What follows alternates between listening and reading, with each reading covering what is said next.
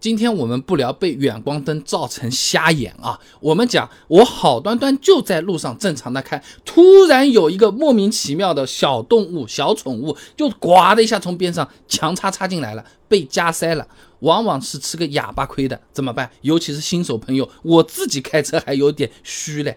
今天给各位新手朋友们支支招。当然了，只能说是帮你做到尽量不吃亏啊。想要绝对不吃亏，二十年驾龄的老司机也不一定做得到啊。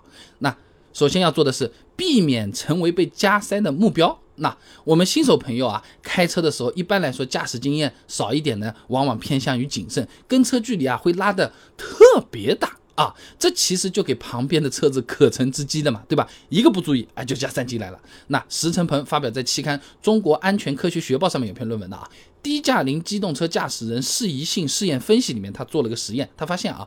低驾龄驾驶人在进行速度估计时会比较谨慎，感知车前后间距也会缺乏准确性。实际上，如果车速比较缓慢，或者说就是堵车走走停停的情况，在保证安全的情况下，适当缩小一点车距也是 OK 的啊。那那那怎么判断车距呢？那以前我们也做过实测的啊。我们坐在车子里面，只能看到前车保险杠下沿的时候，车距大概在两米二左右。啊，因为车型啊高低不太一样，就大概两米二，这个车距以内相对会比较合适啊。那除了适当缩小这个车距，还有个呢，就是要保持好自己的车道。那正常的情况，我们是保持在车道的中央，在那边开了。但如果为了避免旁边的车子恶意加塞，我们其实可以主动的适当贴近他在的那边的车道线。哎，撇过去一点，让他没有变道的条件。各位男同志有可能相对熟悉一点啊，就和打篮球防守的道理是一样的啊。他可能往左变向，哎，你就往左防守；他往右变向，你就往右防守。这话听起来怎么好像像白说一样的？其实是你封了他的路，他就过不来了啊。那一般想要加塞的车子呢，看到这种情况，知道你大概率早有准备，是不是？原本我正常开，哎呦，被人家挤了，是吧？现在什么？我提前是。在边上凑着，哎，你过不来吧？你过不来吧？呃，差不多就是这个感觉啊。人家就觉得，嗯，这个不太好塞啊，要不找找其他机会。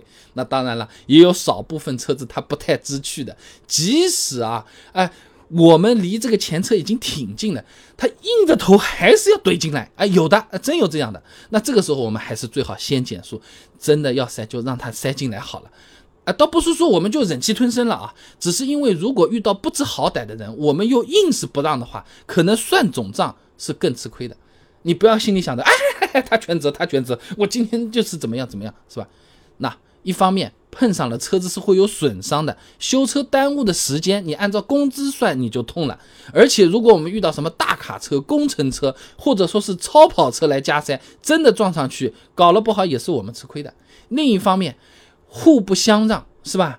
谁对谁错，也许很好分辨，但是谁高兴谁不高兴也很好分辨啊！就叫大家都很不高兴，路怒会不会有可能啊？网上视频你去搜两个，的确是人家全责，全责方反正已经知道是全责了，下了车门拽开你的车门，兄弟，我们要不要来切磋一下啊？就会有这种东西了啊！索子健、赵环奇等人发表在期刊《汽车安全》上面有篇论文《我国路怒驾驶现状及其诱因分析》，里面讲到啊，由于加塞抢道诱发的路怒事件占比高达百分之三十八，而且这种路怒行为最后通常演变为殴打。互殴、言语口角等等直接的这些人身攻击，真的是没有太大的必要啊。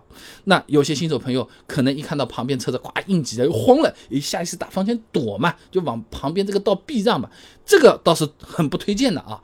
就算万一没刹住撞上去，那。刚才讲了，也是加塞的全责嘛，你不要躲躲躲躲到边上去，变成我们自己全责了啊！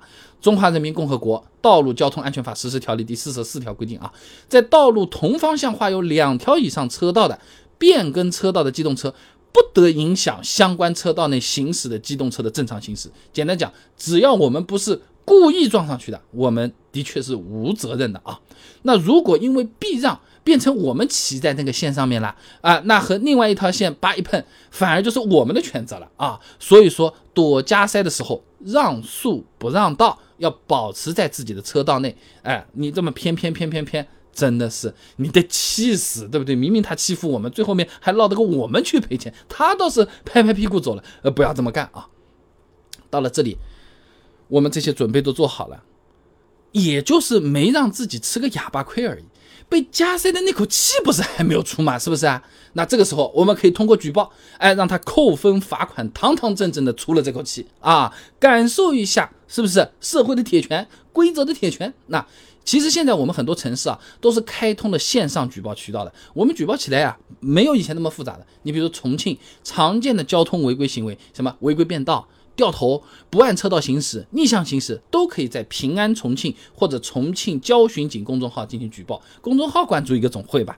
如果你所在的地区没有开通这种渠道，微博、抖音等等这种平台，你艾特当地的交警政务号也是可以的。当然了，你实在气不过，你也可以去线下交警部门直接进行举报。哎，就是有可能会费一点时间啊。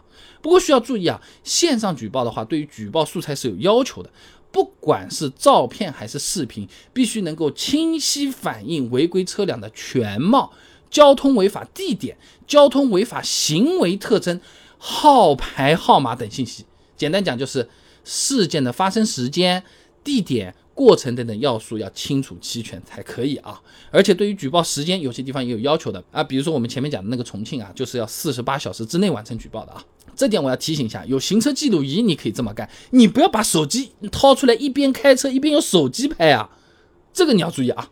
所以总的来讲啊，各位新手朋友在开车的时候，适当的缩小车距，守好自己的车道，不给加塞车辆可乘之机，哎，这个是比较明智的做法。吃不准距离，告诉你个诀窍：你在家里或者哪一个空地里停车的时候，你就下车看看，哦，我这里看过去大概是多远。